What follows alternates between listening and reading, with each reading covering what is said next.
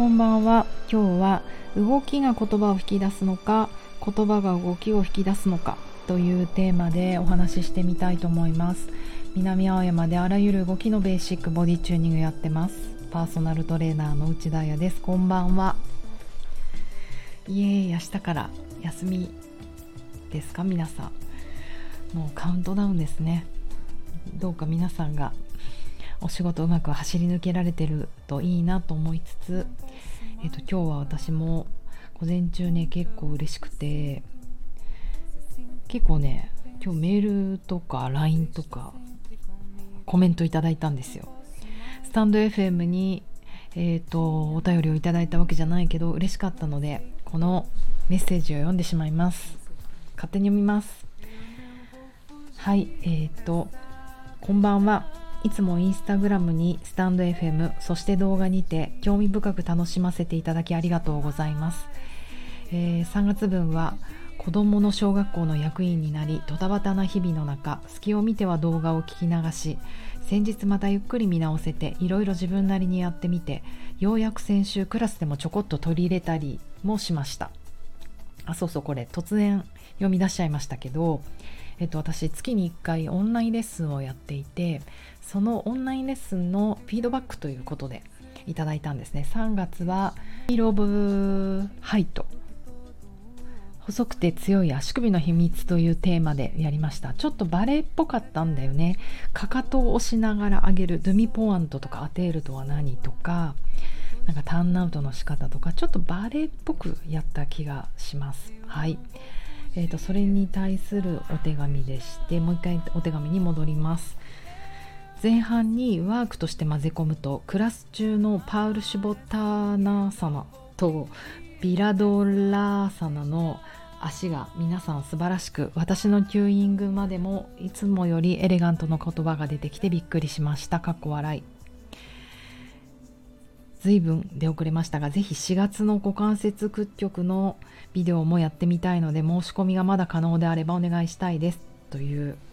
これはね、京都の、京都でしたっけ？大阪でしたっけ？えっ、と、私の記憶では関西地方で活躍なさってる恵子さん、ヨガの先生なんですね。ヨガの先生としてすでに活躍なさってる恵子さんからこんな丁寧にコメントいただいて、嬉しいです。ありがとうございます。もちろん全然4月の股関節屈曲やってみてください。ということでねさっき送りつけちゃいましたけれども。えっ、ー、とそうねちょっと難しい言葉が出てきたので説明をするとそうあのもうすでに恵子さんは教えてらっしゃるからその自分のヨガのレッスンにあの前半のワークとしてこのボディチューニングのねあのレッスンレッスンっていうかエクササイズというかワークを取り込んでくれたと。それをすると自分のクラス中のパール・シュポッターナーサナっていうのはあのヨガのエクササイズの一つの名前でこれって何て言うんでしたっけ？ヒンドゥー語？インド語なんですよね。で、えーと、英語で言うとえーとなんだっけな？そうそうインテンスサイドストレッチ、うん、例えば右足を前左足後ろにちょっと引く。幅は骨盤幅のままで、まあ、前後。どれぐらい？60センチぐらい開いていいんじゃないですかね。もっとかな？1メートル以内か。でそしてできるだけ両手をもうじゃあ上に上げちゃう右耳左耳に自分の二の腕がくっつくようにして万歳した状態でできるだけ背骨股関節から屈曲して背骨を長く長く前方に伸ばしていくとあもうこれ以上伸びれないよってなったら初めて上半身の力を抜いて前屈するというまあ要は前屈を立ったままする前屈を足前後開いたバージョンですね。うん。面白いね、今。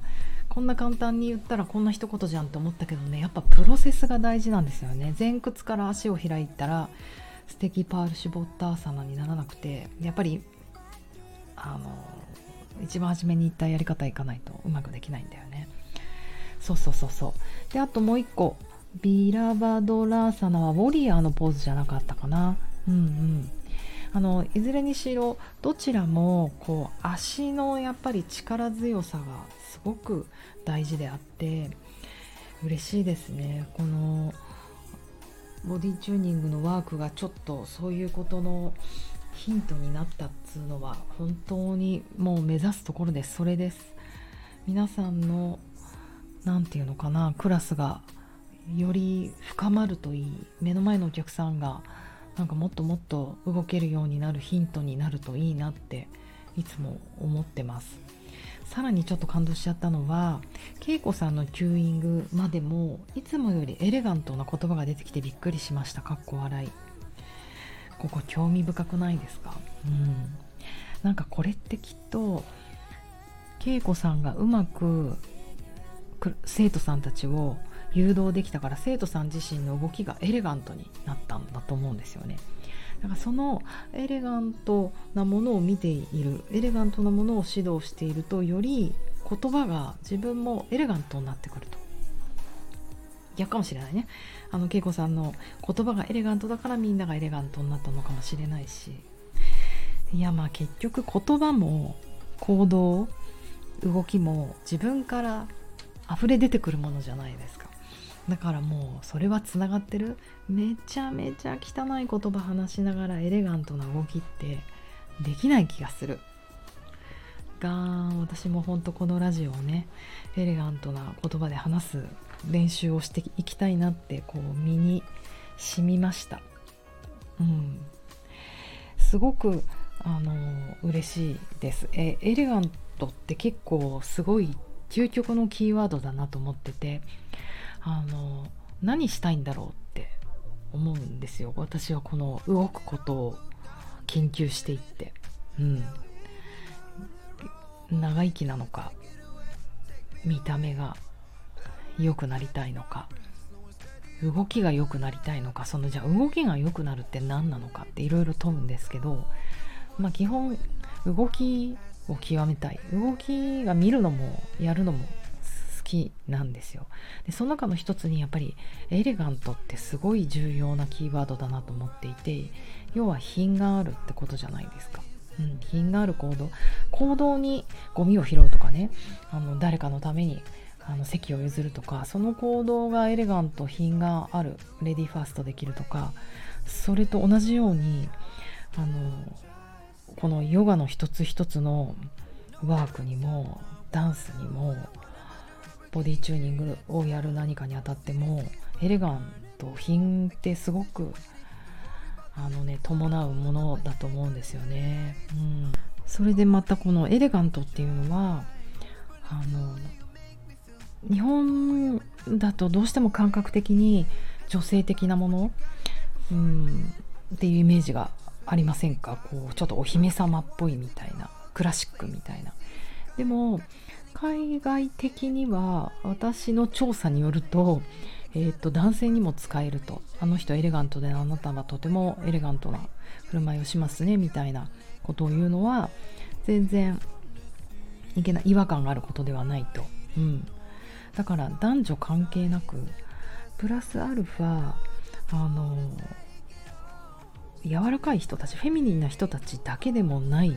て思うんですよ。というのも、えーと、何年か前というか相当前ですけれども、えーと、私のスタジオが骨董通りにあって骨董通りにスタバがまああるんですけれどもそこでコーヒー飲んでいた。あコーヒー飲んでいたというかはいあのコーヒーを飲んでそれを片付けようとしていて、えーとトレーの上にトラッシュがいっぱいあるじゃないですか。それをゴミ箱に私が捨てようとしたんですね。でタッタッタってこうお店の中走っていってこう横にぐさって差し込むゴミ箱です。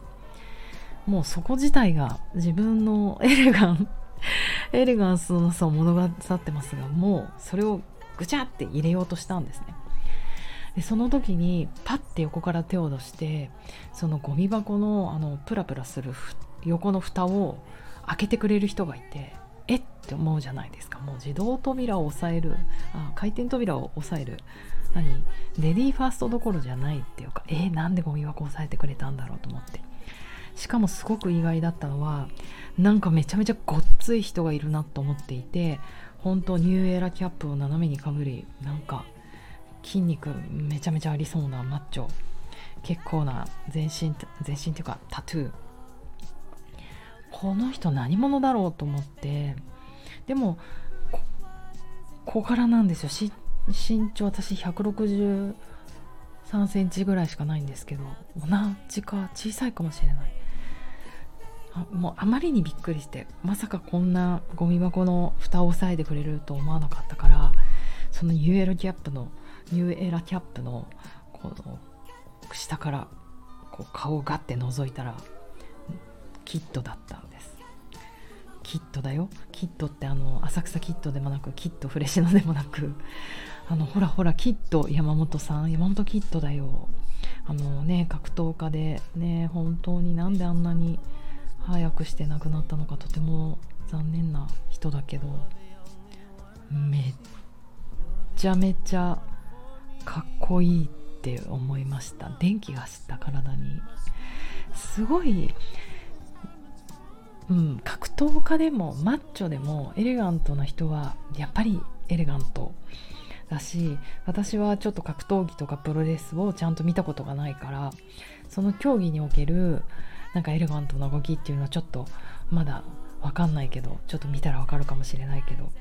なんかそういうのもあると思うんですよね。なんか技を技というか技術を極めていけばいくほど無駄なものが取れてシンプルになってエレガントが加わってそんな人がなんか日常の行動をとるとそういうね節々にゴミ箱を押さえてくれたりとかなんか反射神経より早くパッて押さえちゃう感じだと思うんですね。私がもうちょっとずつ申しねゴミ箱に向かってったから結構な速さだったと思うので。折れました。ということで本当男の人もエレガンス。女はももう確実にエレガンス。うん。もうその男女って境目もぶっちゃけよくわかんないけどあの